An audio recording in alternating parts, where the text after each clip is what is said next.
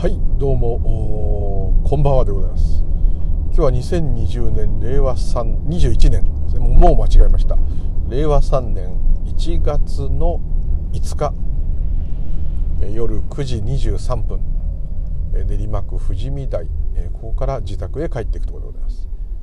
無流です。今日もよろしくお願い申し上げます。と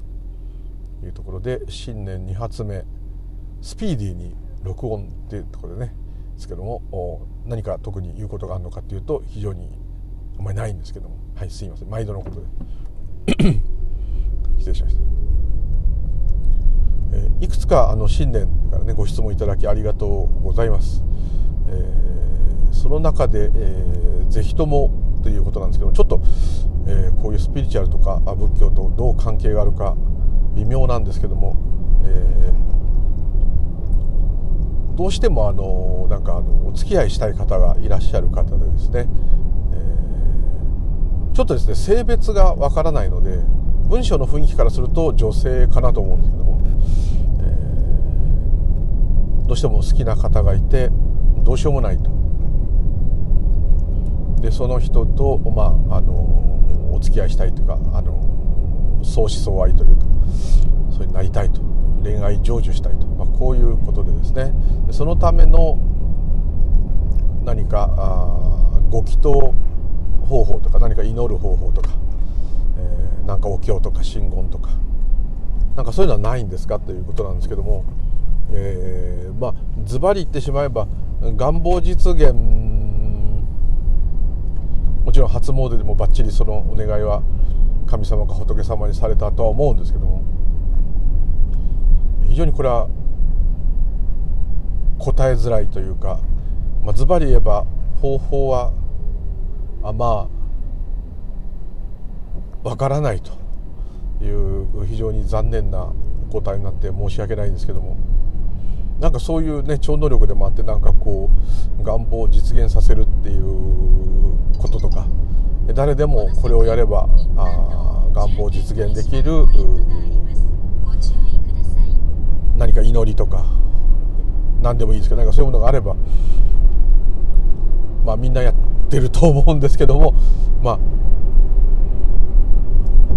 え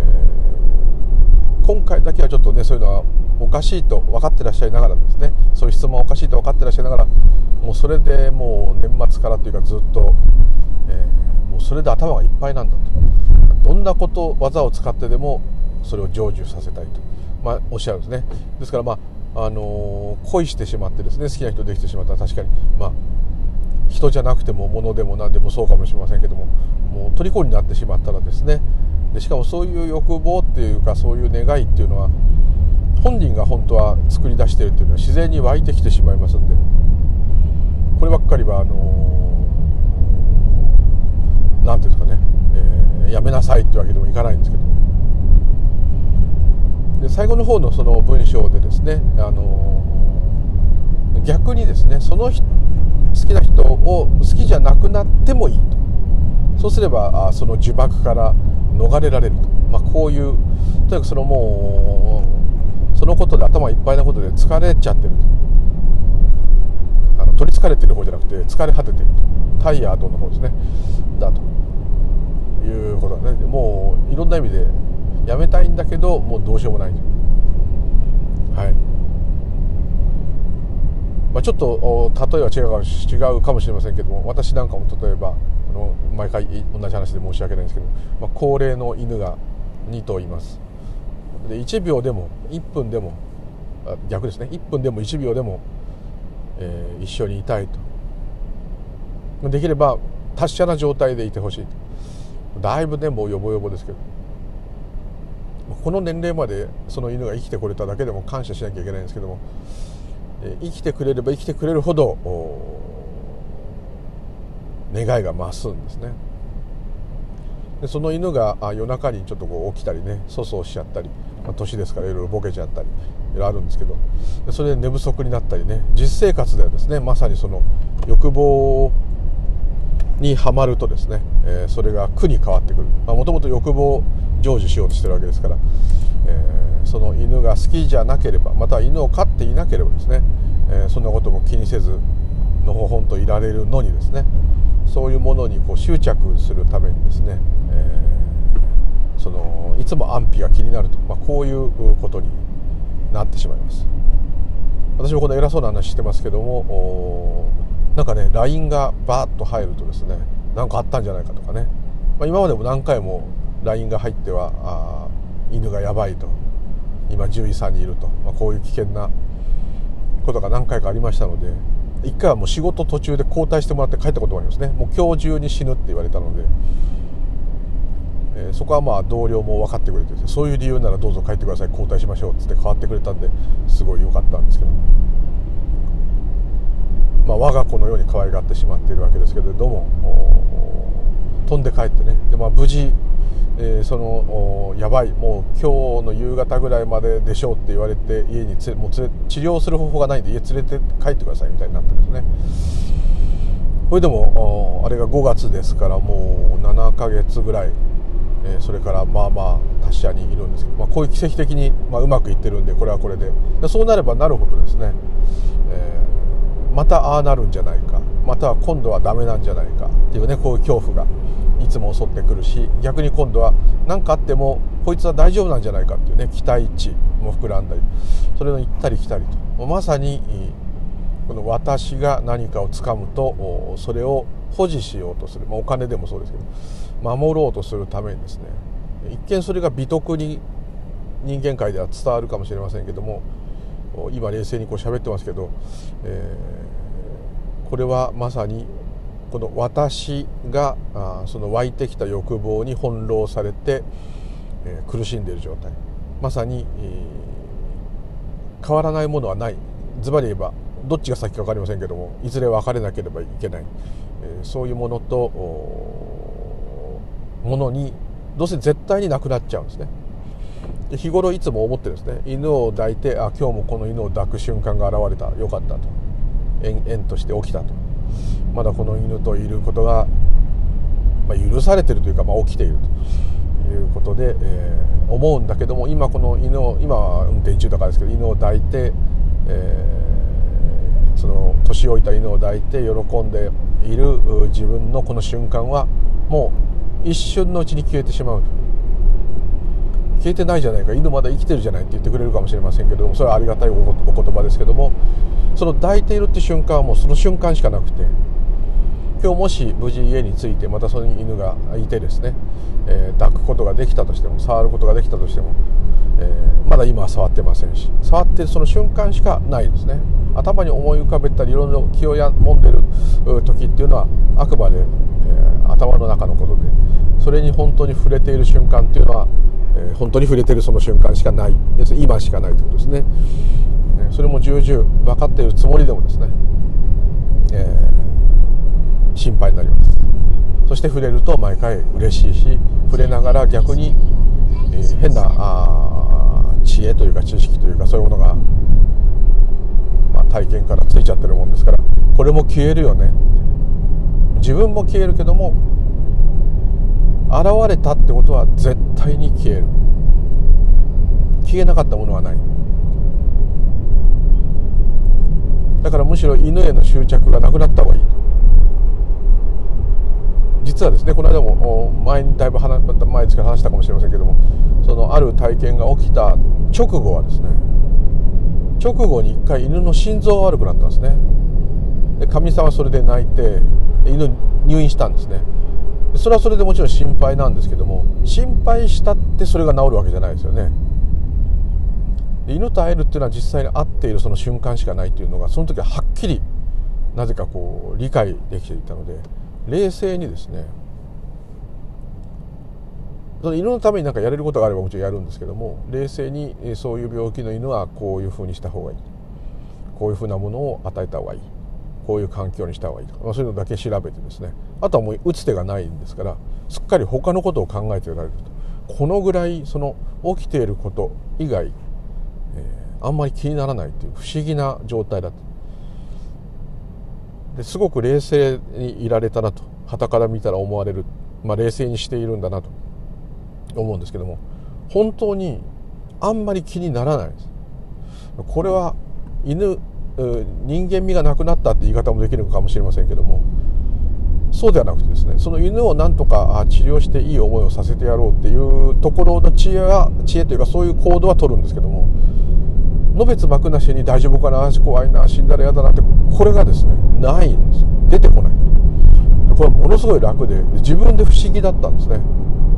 あのアホだった アホなんでその時はあ自分って意外と冷静だなとか思ったんですけど違う。んですその時はそういう体験があったもんだからあしっかりとそのある意味理屈が分かってて考えるべき時に考える。やるべき時にやることだけやればいい。それしか起きない。ということがはっきりしてるんですね。でだんだんだんだんまたですねシャバー尽くしになってですね すっかり元に戻ってっていうのもあるんですけども。ですからある意味その恋愛のそれもそうですけどその方が大好きだという気持ちがなくなれば恋愛が成就するしないっていうこととは別にですねご本人が楽になるその呪縛から逃れられるっていう点で言えばある意味その人が大好きだという気持ちが萎えてしまったら、まあ、理由はおかしいですけども成就してないのだけどもその執着から来る苦しみからは解放されると。いうことは言えると思います。その方が最後にねもうそういうことを嫌いになれたらいいのにと思うと。まあ、それぐらい好きだってことなんですけどね、はい、それはある意味こうちょっと羨ましいというかそういう熱いそういうね若い若いっていうか、まあ、いくつになって遅い人いますけど、えー、羨ましいんですけど、えー、まあ羨ましいって怒られちゃうんですね。もう苦しんでるわけですけど。もう本当に苦しい。何にやってももうそのことしかないと。いうでね、えー、それだけ人に愛されるその相手の方もなかなかねえー、魅力的なんだと思うんですけど、は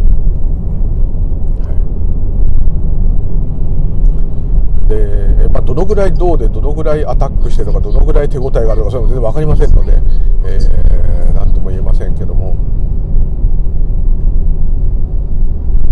えー、この間話してた昨日話してた話しましたですかね。と同じようにですね成就した、まあ、仮に成就したと。でその方とお付き合いできたと。理想通りの方ですごい良かったと、まあ、それであれば別に何も問題ないんですけども。やっぱり変化しますからね。あの人間が良くないとかそういうことじゃなくて変わっていきますんで、えー、例えば家族になられたと。したらですねそれはそれでまた好きなんですけどその好きだっていう感覚は、まあ、変わんない人もいるかもしれませんけども違う好きだに変わってるかもしれません。親子兄弟親友と同じようにですね惚れてるっていうよりは、えー、もう一緒にいる本当にまあ家族というか仲間とそういうふうに変化してそれも一つの変化ですねでもし成就しなかったとしても怒られちゃいますけどしなかったとしてももしかしたらもっと好きな人出るかもしれませんね。でも分かりません、まあ、ズバリ言ってしまえば分からないんですね。わからないんです。ですからその方におっしゃる言いたいのはもう今やれるそのためその願いを成就するためにやれることをやるしかないでそのうち何かの表紙でそうでもなくなってきたでこれがあのうんいろんな宗教とかもそうですけど思い入れ入れてると自分がこれだけ思ったのにですね思ったのにうまくいかなかったっていうのは納得いかないとかこれだけ思った通りの人なのにその人が何で振り向かないんだって逆に憎んだりとかですね。あとはこれだけ私はその人のために時間や思いを費やしてきたのだから、えー、その人がどういう態度を取ろうと誰あのうまくいかなかったようなちょっと失礼ですけどそういうことがあったとしても意地でも他の人から横取りしてでも手に入れてやろうと、まあ、こんな風になるのは逆にその人に思い込んでいた分のエネルギーを返せと、まあ、ちょっとそんなような風になっちゃう場合もあって、えー、宗教なんかもそうですけどもこれだけね貢いできたのに。なんででどっかで心の中ではこの宗教はダメだなって分かっててもですねずっとしがみついてしまう。だってこれだけもう費やしてきちゃった。これに私は全力でいっちゃったんだから。もう帰るところはないのよってねそういう状態になっちゃってると。もう完全なる割愛って仏教で言いますけど、まあ、乾いた愛と、えー、執着の極地からですね。最初は本当に好きだっていうのからももはやこれをどうにかしないと自分の今までの努力が収まらないと、まあ、こういうふうに、え、なってしまうこともあります、そうすると非常に危険ですんで。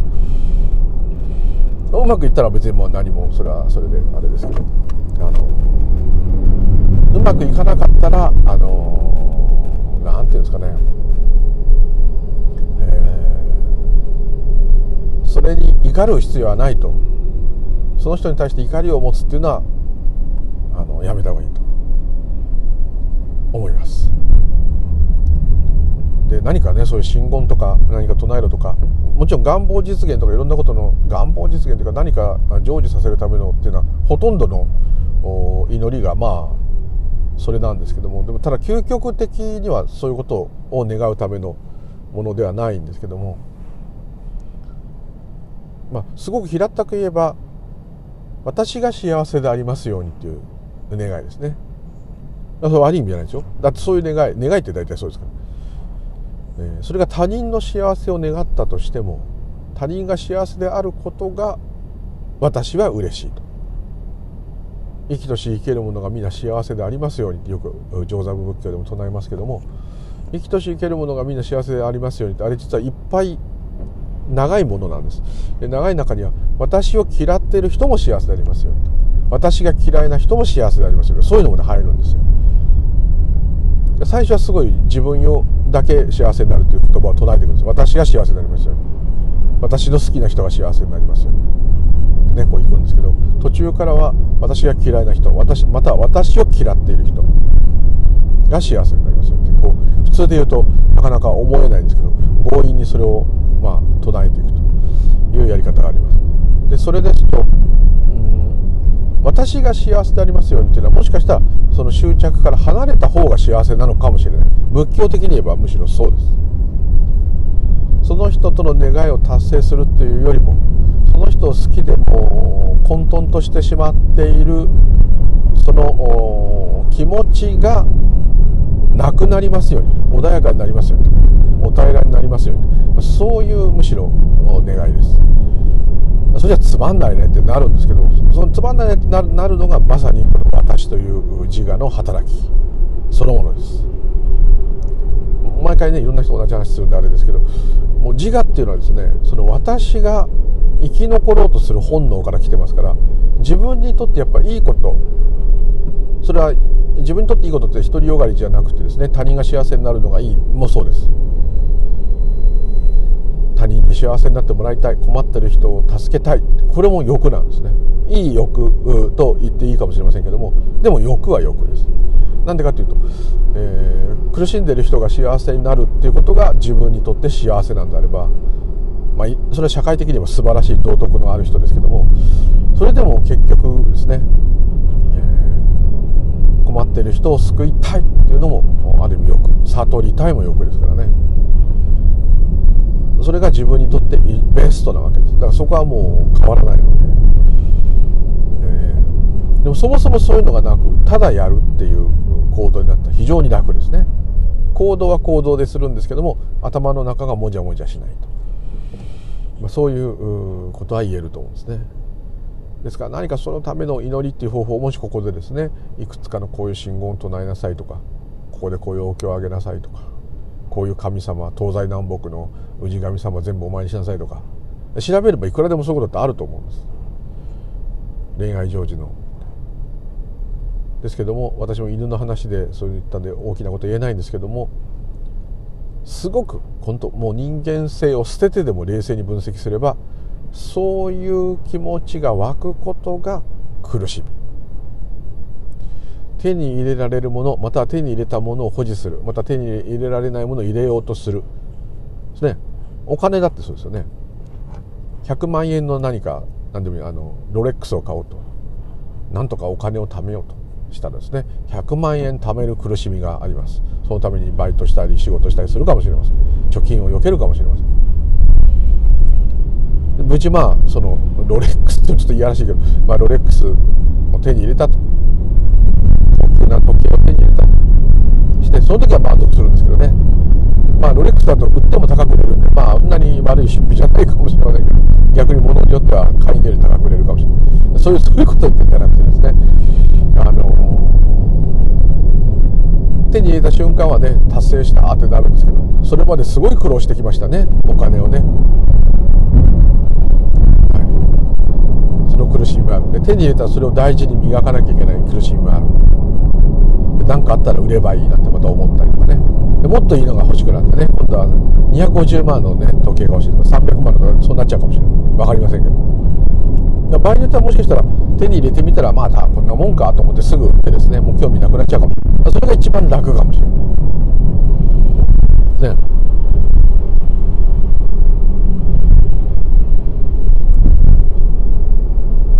ですから、えー、そういう高級な時計を買うっていうのも実は知りたくないから来てるんですね。えなんでってなるんですけどね。勉強ができるようになるのも知りたくないから来てですね。自分の価値を上げていくんですね。それによってこう強くなった。ある意味こうピストルを持ったとか刀を持ったとかそんなような感じの武器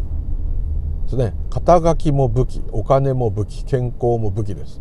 全部その私っていうものの生存を脅かすものから自分を守るためのですね。自分を強くするための全部アイテムなんですね。そういう鎧をずっと買い続けていると。モテるのもそう見た目がいいのもそう。例えば体鍛えてムキムキになるのもそう。美しくなるのもそう。全部そうなんですね。武器をですね。それは死にたくないから来てるんですね。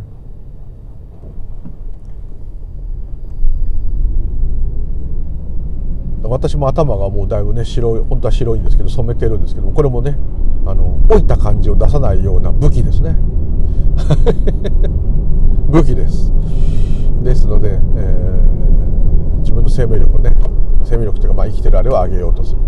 ということなんですね。価値を高めようとするっていう。価値が高いことに満足するってことは結局自分が強いと。多くの弱肉強食人間だけだけでもその競争の中から生き残っていくと、まあ、こういう本能なので、えー、別に悪いことじゃないんですけどもどうしてもそうなってしまう。良いパートナーを見つけるっていうのもね、まあ、好きだっていうのでその人がいい人かどうかは別ですけどやっぱりね自分を強くしますね。ね恋愛する人と婚する人は別なんつってるのもねそうですね。結婚する相手は例えば収入がいいとかね優しいとかね、えー、そっちのお家がうるさくないとかね。なんかそういう方で何、て言うんですかね、えー、でも全部それはやっぱ自分の生活自分の生活っていうよりは自分の命を存続させるためのアイテムをどんどん武器を手に入れていこうと、まあ、こういうシステムなんですね。なかなかこうねっていくと寂しくなりますけどでもそういうものなんですね。だからそれだけいつも怯えてるっていう。生きるのが怖い。生きにくいある意味苦しいと。言えると思います。ですからその恋愛のね話なんかいいことをね言えるといいんですけども言ってね成就しなかったら恨まれちゃうし本当に絶対 OK な方法があったらもうとっくに私それやって、世の中の人全員成功者になっちゃったらですねどれが成功かそれぞれですけど成功者になっちゃって全員億万長者だったらですね億万長者の中の億万長者をまた探すようなんですね。最低どんなに貧しい人でも貯金が10億以上あったとしてもですね、えー、まあのんびりする人もいるでしょうけどあのね競争する人は変わらないと。いや100億なきゃお前金持ちって言われねえんだぞって、まあ、こんな感じになっちゃうかもしれない。ね。必ずそうなるんじゃないかなと思うんですね。もう全員10億以上持ってんだからふんわりしようよっつったらね、えー、大きな企業で働く人なんていなくなっちゃいますね。仕事する人いなくなっちゃいますね。それでもその収入があったとしたら謎ですね、まあ、どっかの国みたいに石油がいっぱい取れるとかねそういうこともあるかもしれませんけど、まあ、なかなかねそうはいかないかもしれません。ですので、えー、その方に何と言っていいかねもうちょっと新年から非常にこれ難しい質問で最も難しい質問と言われてもいいですね。お答えのしようがないということで。とにかくそれは執着であるっていうとこだけは自覚していただいて。執着するってことは苦しいんだなと。恋愛も苦しいんだなと。やっぱり苦なんだなと。それを手放すっていうのはちょっと無理かもしれませんけど手放さない限りそれはなくならないんだなと。ただ手放そうとするっていうのは自分で手放そうってわけですけどもそれも手放すっていう気持ちが湧かなかったら手放せないですからですから全部何が湧いてくるかわからないのですごくちょっと失礼な言い方ですけどもう成り行きに任せると。株式でいうと売った時に指値なのか成り行きなのか、まあ、そんな感じですね。指値でいいでしたっけ株を今日いくらまでいくらだったら売ってあげる。今日そこまでいかなくても今日の売れる値段で今日中に売りさばきますと。それが、えー、指値と、えー、成り行きの違いですけど。どっちかというと成り行きの方にすると、まあ、そのぐらいの気持ちでいやまあいられないからそういうご質問いただいてるので何とも言えないんですけど。でももうそうとしか申し上げられないし結果どんなに自分が思考でいろいろしようとやろうとどうなるかは本当にこれもう本当神のみぞ知るというかですね。知ってる神は本当はいないんですけどまあ置いといてですね。あの縁起のみが知る何が起きるかわからない。起きてからしか悲しいですけど我々っていうのはわからない。だってコロナだってわかんない。当てらんないですよ。当てた人もいるけど占いっていうかああいう霊媒みたいな人で。一般的には当たってない。これもだってもうこうなるって分かってたらねもう株の投資だってなんだってそれ関連の株買っとけば大金持ちですよ今頃もう遊んで暮らせますよ。もうそういう人も本当にいるかもしれませんけどね。これ人為的であれば余計いるかもしれないけどほとんどの人本当99%ぐらいの人はこれで困るわけですから。なんでこんだけ大勢の人がいて予測できてないんだって。こんな大きなことになることがあって。ね。ですね。ですので予測はできないと。いうことですね、はい、ですからもちろんお気持ちとしてはうまくいくことをお祈りします。成功体験になりますから。うまくいくことをひたすらお祈りするしかありません。でうまくいくためにですねいろんなことをされると思います。ですからそれはあのどんどんやっていただいて。はい。でなんか疲れちゃったってなったらですねふと冷静に一回帰ってみるとですね。自分は今息してるなっていつもと同じです。自分は今歩いているな自分は立っているな座っているな自分は何か食べてて味がするなっていうその自分の今にです、ね、戻っていただいて。あ今までこう悶々としてたのは全部そういう感情と思考なんだなと。考え方なんだなと。本当はそんなことはこの見たら起きてないと。部屋にポツンと座ってたら座ってるだけなんだなと。何か食べたら食べているなんだなと。いうところに1回でも立ち返ると1回こうスッとリセットしてそれでまた出てくると。またうーんと出てきちゃう。出てきちゃうけど出てきたぞってこうね。ちょっともう他人事ぐらいな。客観視するぐらいな、まあ、そうなれないかもしれませんけど。そのぐらいになれるとまたぐわーっとなってその考えに取りつかれても頭がパンパンになってもある時ですね。風呂入る時でも何でも。ふっと力が抜けた時にうわーもうすごい私はもうこのことで振り回されてるなってもうメールに書いてありますけどもでも改めてですね私は今今日もうずっと何時間もこれに振り回されていますと。このことで頭がいっぱいです。こうですね、えーまあ、お釈迦様の説法でですね実はそういうふうに人が好きで狂っちゃった人狂っちゃった狂っちゃった人になっちゃった人にですね、えー、人間というものはどういうものかよく観察しろっていうのがですね実はあるんですけどもこれはですねここの場で言う私は言えないですね。まあ、どっちかというとその煩悩煩悩っていうかそのエッチな方の煩悩をですねやっつけるためにですね、えー、ある説法っていうか見方なんですけども、まあ、人間の肉体に対してこうまあ言ってるんですね。どういうものかっていう。それはちょっとなかなかねきつい相当きつい言葉です。ですので、えー、ではあんまりちょっと今日はやめときたいと。他の時に話してたことあると思います。人間の体がどうなってるか体の中がどうなっているか。穴という穴に一体何があるか。それを全部解説してるんですけども。当然綺麗じゃないですよね。そんなものになんで執着するんだと、まあ、そういうことなんです。けどそれあと容姿を気にしすぎる人に対しても言うんですけどね。あと全員年取ってしょヨボヨボになっちゃうとかですね、えー、まああんまり詳しくは言えないですけど。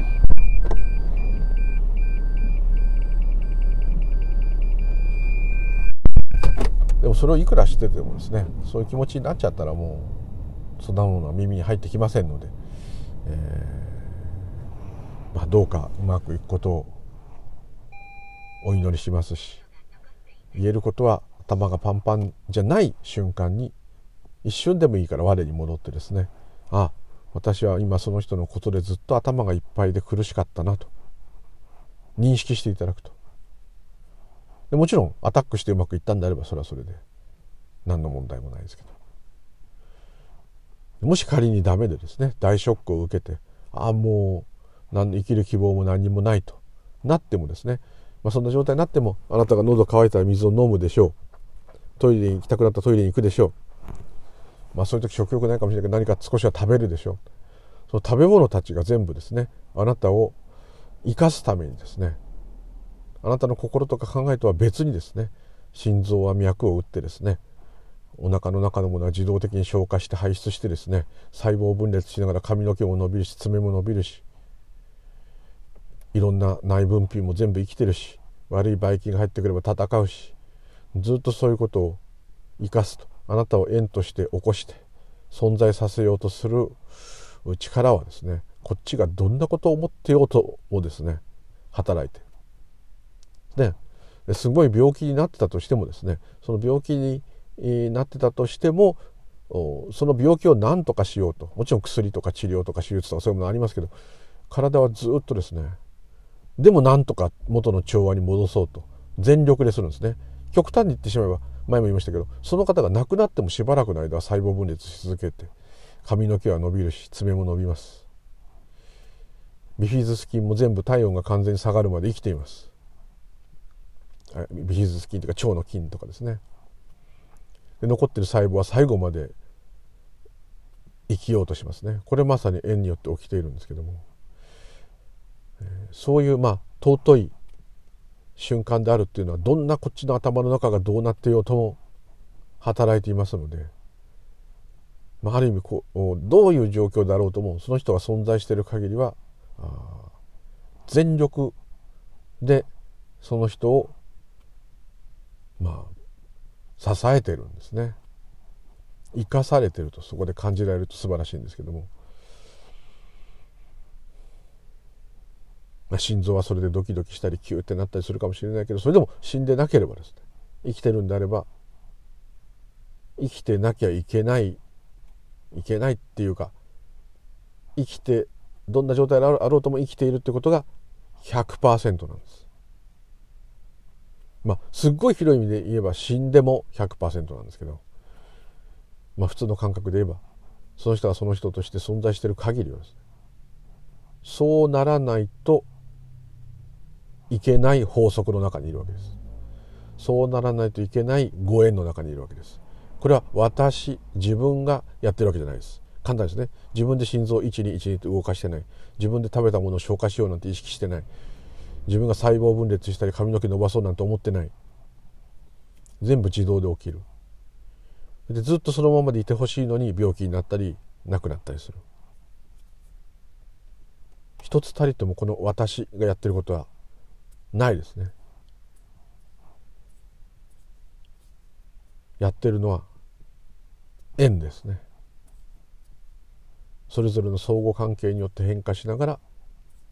活動しているこの縁力というかエネルギーというか。そして少しそういう壮大なというかまあちょっと深淵なとかいうかそういう気持ちになればですね少しその苦しみが軽くなるかもしれません。私が犬たちに思う時に自分を慰めるのはそういう考え方です。犬心配だなっつってなんかお菓子でも食べながら思ってたらそのお菓子を見るんですね。でそれを食べて飲んでいるこの体に感じるんですね。それから呼吸心拍あと手足が動くんであれば動く見える聞こえる味がする。こっちがどんなに打ちひがれようともですね生きてたとしたらそれが正解。頭の中や感情以外には何も本当は起きてない。まあこういうことなんですけどもね。なかなかそうはいきませんけど、なんとかですね、まあうまくいくのが一番ですけど、えー、そのことで思い悩んで苦しみを増やすっていうのはある時それに気づきを与えて自分の今その状態に光を当ててあげてなるほど私は今こうなっているのかと。一瞬でもいいから。振り返ることができて気づくことができれば少しその苦しみが楽になるしその人を冷静にもっと見れるかもしれませんし逆にその人がそれでも好きなんであればあ何かですね。どういう結果になろうとも、ね、好きな人がうまく幸せに生きてもらったらいいとはそうはなかなか思えないんですけどもまあそこまでいかなくてもですね、えー、少しこう落ち着いて、えー、縁として起きてくる物事への反応がいなすこと反応をいなすことができると思いました全然いい質問あ答えになったくてすいません、はい、というところで、えー、すいませんでしたけどもまたよろしくお願いいたします無流々でございました。どうも失礼いたします。ありがとうございました。すいません。